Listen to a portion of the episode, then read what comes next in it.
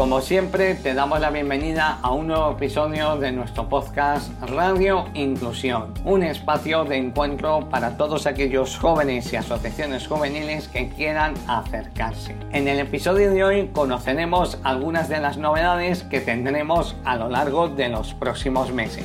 Después, en nuestra mesa de Juventud al Descubierto, Ángela, Iñaki y Dani entrevistarán a Marta para conocer más de cerca su proyecto Urbanitas, un claro ejemplo de periodismo ciudadano. Si no te quieres perder todo esto y mucho más, sube el volumen de tus auriculares para acompañarnos en estos 30 minutos.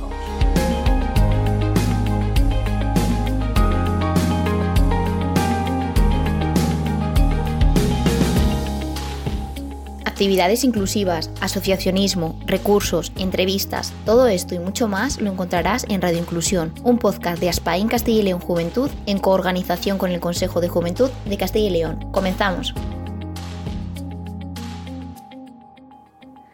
Y como ya os avanzábamos en la presentación del episodio de hoy, os traemos algunas novedades que tendremos próximamente.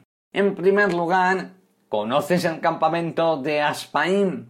Un campamento inclusivo para niños y niñas con y sin discapacidad de edades comprendidas entre los 6 y los 17 años. Bueno, pues este campamento tendrá lugar del 1 al 12 de agosto en las instalaciones de Cubillos del Cien, Ponferrada, León. Pero, ¿cómo puedo inscribirme? ¿Qué medidas COVID se van a tomar este año? Quiero ponerme en contacto con el coordinador. ¿Cómo lo hago? Bueno, pues todo esto lo puedes encontrar en su página web campamento.aspain.org. Como segunda novedad, si quieres disfrutar de un encuentro para jóvenes de 18 a 36 años de Castilla y León, asociados y no asociados, Súmate a una nueva edición del Comunidad Joven organizado por el Consejo de la Juventud de Castilla y León. Además, este año podrás participar en uno de sus tres talleres. Gestión de asociaciones, competencias para la búsqueda de empleo o gestión de emociones. ¿Cuándo? 25, 26, 27 y 28 de junio. ¿Dónde? En el complejo Castilla, en Palencia. ¿Cómo me puedo inscribir? Bueno, pues a través de su página web cjcyl.es hasta el 14 de junio. Por último, ya sabéis que en la primera temporada tuvimos la oportunidad de entrevistar a un amplio abanico de entidades de diferentes ámbitos. En el próximo episodio tendremos la oportunidad de conocer otra manera que tenemos para dar forma a nuestro proyecto social. ¿De qué os estoy hablando? De las cooperativas. Para ello contaremos con Rubén, un joven apasionado por este mundo que participa en dos proyectos. En primer lugar, en Kiwi, cooperativa de vehículos 100% eléctricos. Y en segundo lugar, energética.com, cooperativa de energías renovables. No te lo puedes perder. ¿Sabes que el Consejo de la Juventud de Castilla y León gestiona el albergue juvenil de Valladolid? Está en el callejón de la Alcolera, detrás del Sur, y en él puedes alojarte con tu grupo de amigos, familia o con quien tú quieras, porque nuestras instalaciones son accesibles. Tenemos servicio de catering, una cabaña para grupos y zonas verdes.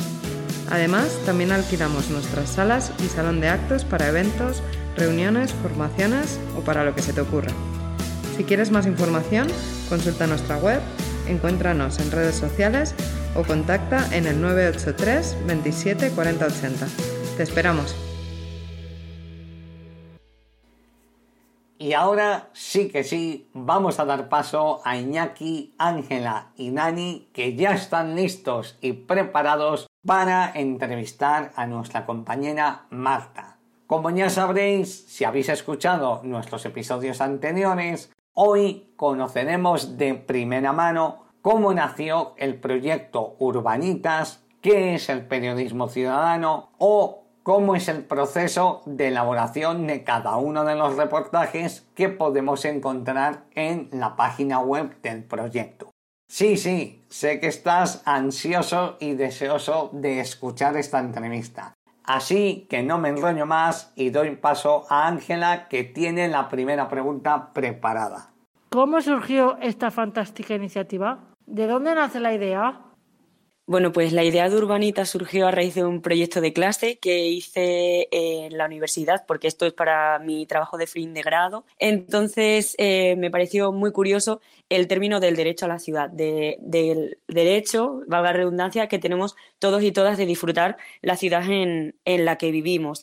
Y bueno, pues yo estudio periodismo y entonces como yo no puedo hablar de estos temas en el más puro sentido de la palabra, de arquitectura, de urbanismo, de movilidad, pues lo que me encargo es de buscar profesionales, gente que me pueda ayudar a expresar esto a través de una línea periodística. En este caso, como Urbanitas toma forma. Y bueno, pues más que nada surgió de la necesidad también de encontrar en Valladolid algún tipo de herramienta porque sentía que, carecíamos de ello. Yo como estudiante de periodismo aquí nunca había visto nada parecido. Entonces me pareció bastante interesante como para incluirlo dentro, por ejemplo, del Ayuntamiento de Valladolid, que todos conocemos que es un municipio bastante participativo.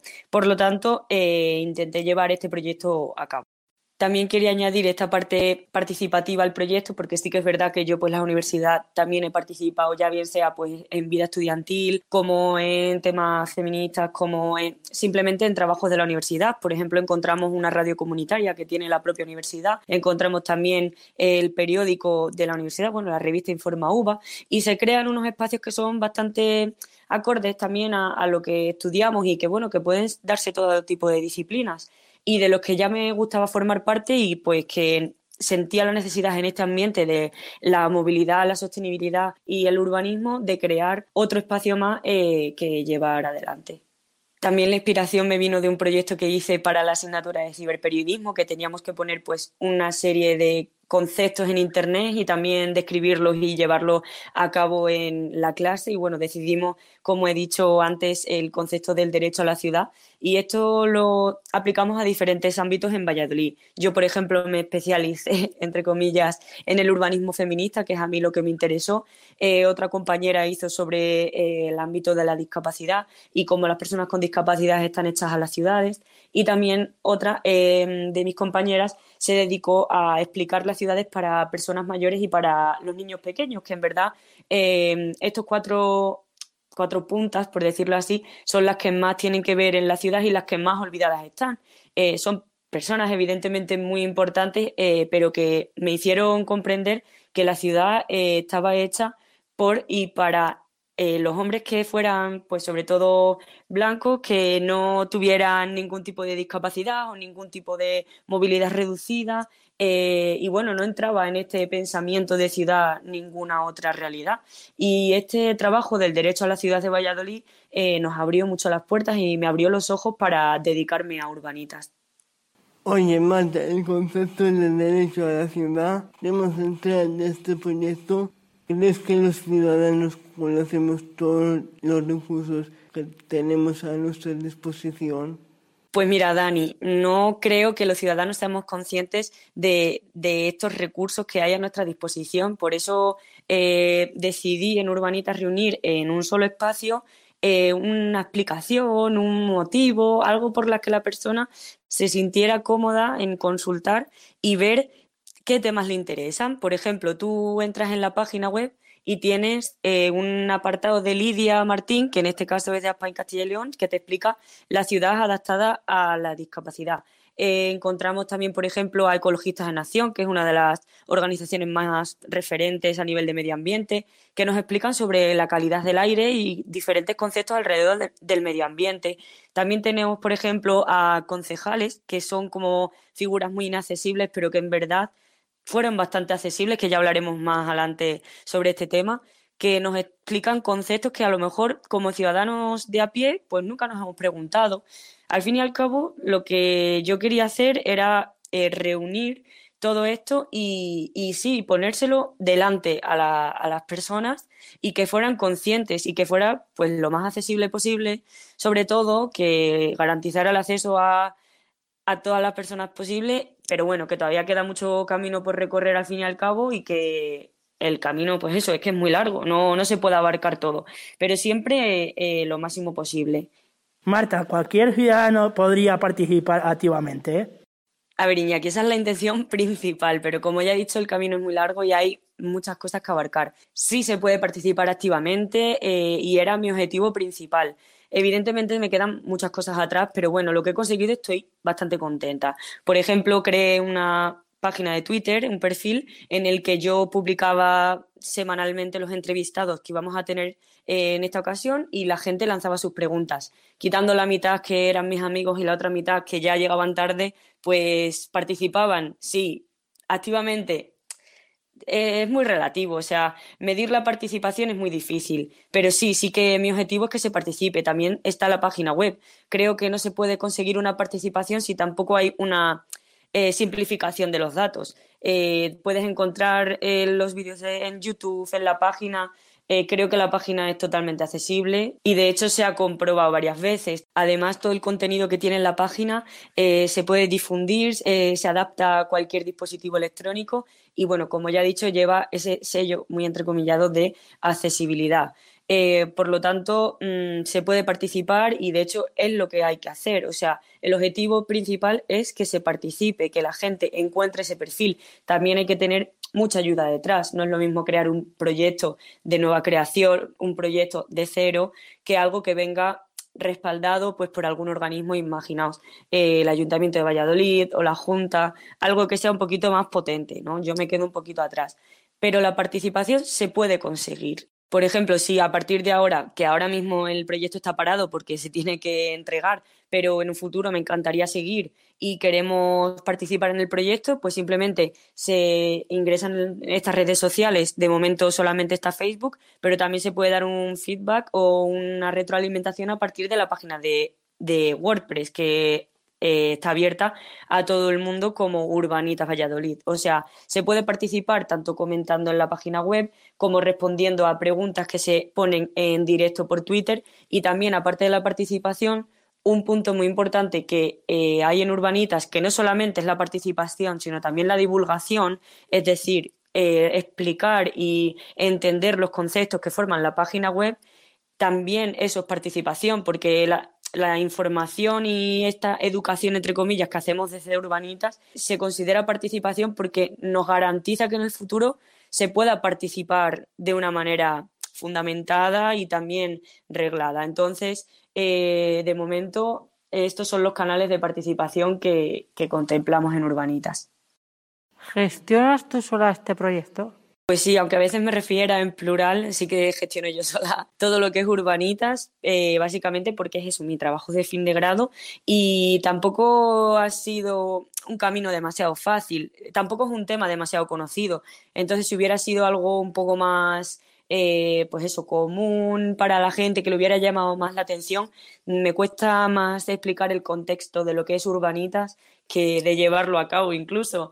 Eh, fue pues eso, un camino largo en el cual em, empecé a contactar con la gente, tuve que llevar a cabo las entrevistas yo sola, desplazarme a los sitios en los que estaban los entrevistados, que por suerte eran todos de Valladolid, porque sí que es verdad que Urbanitas de momento solo se centra en Valladolid, pero bueno, que en un futuro, eh, en el caso de que tuviera que desplazarme o tuviera que tener otro material, porque claro, esa es otra cosa, todo el material que se ha utilizado para grabar estas entrevistas es mío, eh, comprado con mi dinero, entonces pues ya necesitaría otro tipo de recursos. Eh, todo esto se ha hecho desde la más voluntad y todos los entrevistados han estado completamente de acuerdo y vamos, súper accesibles a hacer este proyecto y a formar parte de él. Y esto también es la participación, al fin y al cabo. Yo no puedo hacer este proyecto sin que los demás participen, ya bien sea un concejal o ya bien sea el gerente del transporte de aquí, de Valladolid. O sea,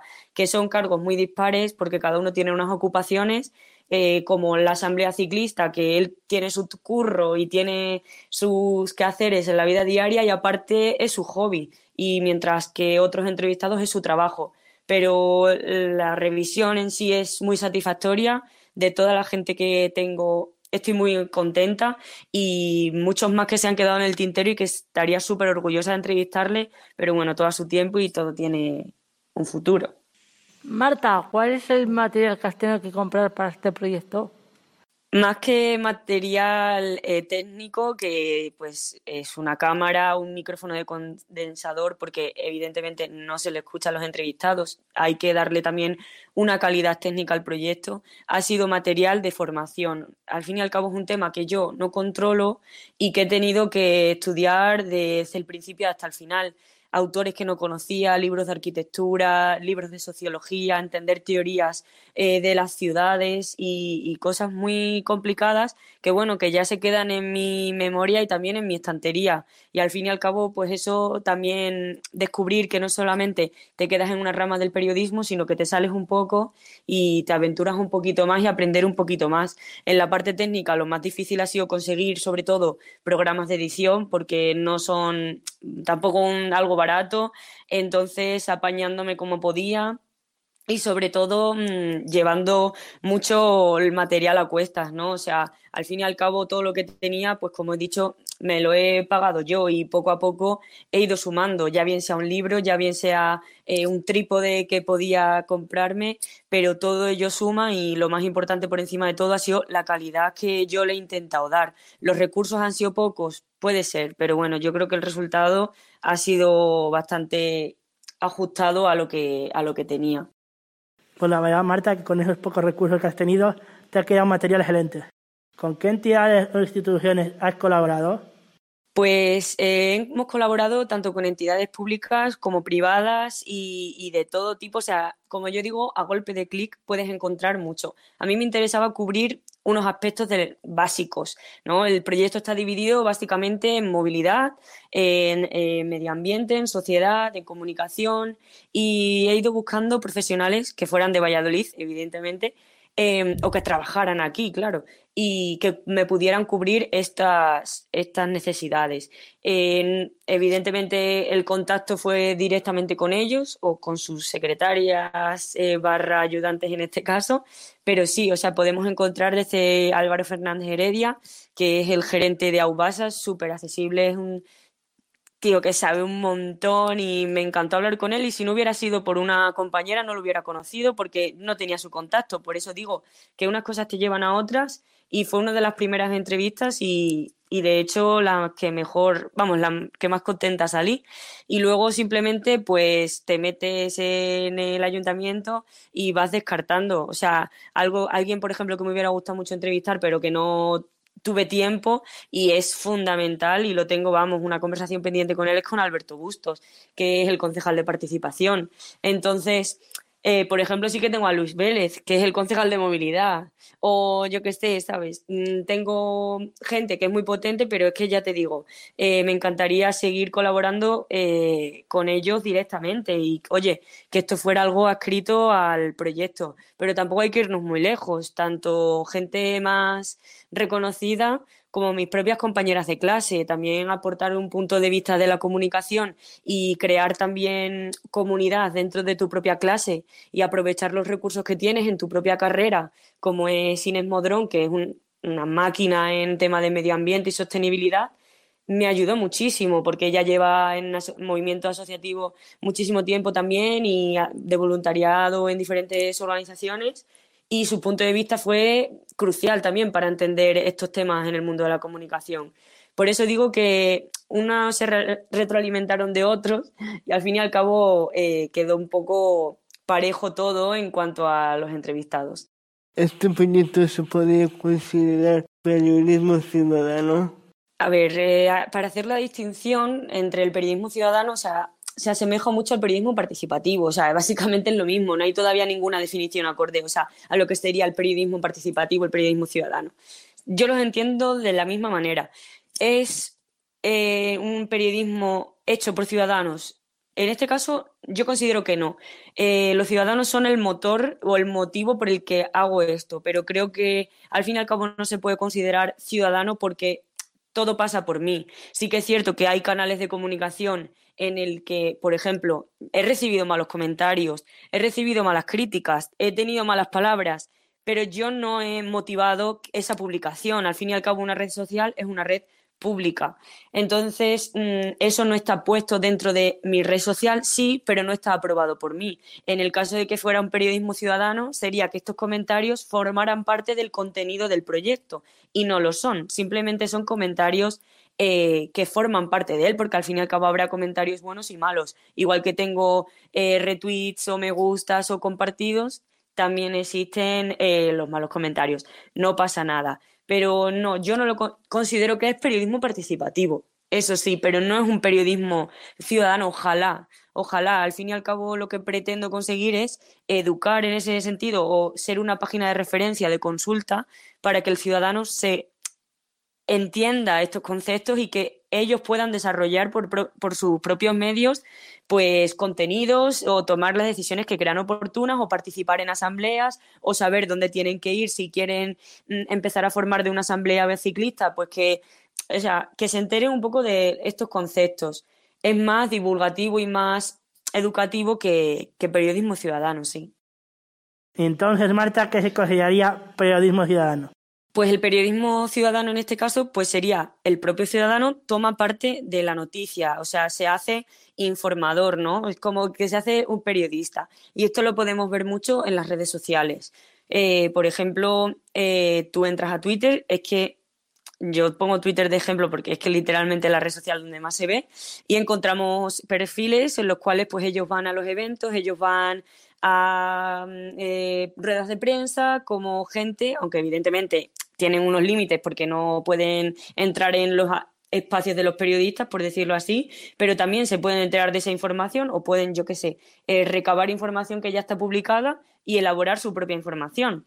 Esto al fin y al cabo se puede hacer muy fácil, o sea, todo el mundo tiene acceso a Internet, que es lo más fácil de, de estar a tu alcance, es la herramienta que más viral puede hacer tu contenido, desde luego. No hace falta que te hagas un periódico una revista y te pongas a imprimirlo, simplemente, simplemente vale con hacerte una cuenta de Twitter y empezar a crear información. Cualquier persona que pueda escribir puede crearla, a bien o a mal también. O sea, el periodismo ciudadano tiene también sus riesgos. Por eso yo no considero que mi proyecto sea un periodismo ciudadano porque hay un filtro por el que pasa. Hay que tener en cuenta que eso, que yo porque soy periodista, pero cualquier persona que sea mm, profesora, por ejemplo, no sé, eh, o mecánico puede hacer mm, un periodismo ciudadano. No digo que ellos no puedan ser periodistas, sino que el periodista actúa desde otro punto de vista que el ciudadano no puede llegar. Eh, es lo que nos distingue, que en la carrera sí que es verdad que nos meten mucha presión con eso. ¿Qué te diferencia a ti de cualquier otra persona que pueda hacer información? Pues lo que nos diferencia es el filtro por el que pasa. Eh, no todos los periodistas, ¿vale? No puedo generalizar porque habrá de todo en este mundo, pero te tienes que quitar tu faceta de ciudadano y actuar con la verdad y actuar con el contraste. Y yo, por ejemplo, eh, voy a fuentes que son oficiales, o sea, voy al concejal, voy al mm, el gerente, voy a tal. No me quedo simplemente con lo que me cuenta la gente, no me, no me quedo con lo que leo en Twitter, no me quedo con los rumores. Voy eh, a, la, a, lo que sería la cúspide ¿no? Eh, de esta pirámide. Y Marta, volviendo al tema de esta entrevista, ¿cuál es el futuro de Urbanitas? Pues ojalá que el futuro de Urbanita sea muy largo. O sea, yo considero que esta herramienta eh, puede ser bastante útil en el futuro. Pues eso, yo lo que propongo con este proyecto es que, no que me lo compren, pero bueno, que sea parte del ayuntamiento de, de, Valladolid, ¿sabes? Que forme parte, pues es un gabinete de comunicación, al igual que se cuida la imagen o se cuida la información del ayuntamiento, pues que este proyecto forme parte y se vaya actualizando en el futuro, que se vayan, por ejemplo, proponiendo nuevas entrevistas, que la gente también las proponga gente a la que quiera escuchar, que no solamente se quede en Valladolid, sino que, bueno, pues oye, si viene aquí algún ponente, alguien interesante, que hable sobre movilidad o alguna figura que sea importante en este ámbito, acceder a ello. Yo creo que con un poquito más de recursos, como hemos dicho antes, eh, y demás, se podría, y bueno, sobre todo el tiempo, se podría lograr algo mucho mejor. Y también algo que me gustaría muchísimo y que evidentemente no he podido lograr es ampliar sobre todo eh, las fronteras, ¿no? Y abarcar a la mayor gente posible. siento que se ha quedado un poco corto. O sea, no voy a ser negativa, pero sí que es verdad que he echado de menos alguna red social. ¿No? Por ejemplo, me gustaría muchísimo contar con asociaciones vecinales. Me gustaría muchísimo hacer grupos de reunión para hacer esto de manera presencial, porque sí que es cierto que se me queda un poco corto, porque no todo el mundo tiene acceso a Internet, no todo el mundo mm, puede o entiende cómo funciona una página web o un vídeo de YouTube. Y eso parece algo súper sencillo, pero en verdad no lo es. Y me gustaría no solamente seguir con el proyecto para adelante, sino que lo que ya está hecho eh, pueda llegar a mucha más gente y creo que, eso sería un buen objetivo a, marcarme. Lo hecho ya va a estar hecho y ya está publicado. Ahora me gustaría divulgarlo y me gustaría difundirlo y sobre todo pues eso, que llegue a la mayor gente posible. Efectivamente, y para lograr, como bien dice Marta, que este sea un proyecto autónomo, conocido por el mayor número de personas y donde cada una de ellas pueda aportar su granito de arena de forma colaborativa, os dejamos su página web en las notas del episodio de hoy. Muchísimas gracias a todos. Muchas gracias chicos a vosotros. You said that you love me. You told me how you care. You were everything I dreamed. A dream I thought we shared. Must have been sleeping when I slept with you. Didn't hear the lies lying next to you. You promised you'd stay true, that I'm the only. So I wrap myself around you. Now we have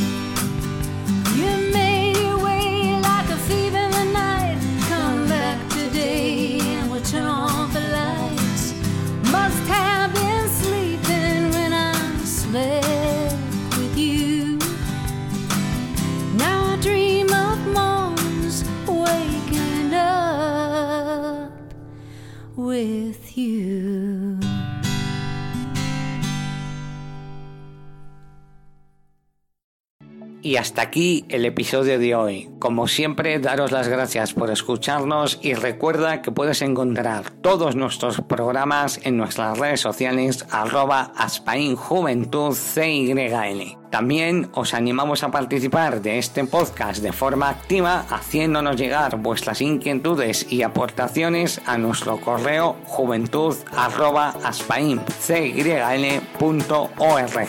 Os esperamos en el próximo programa.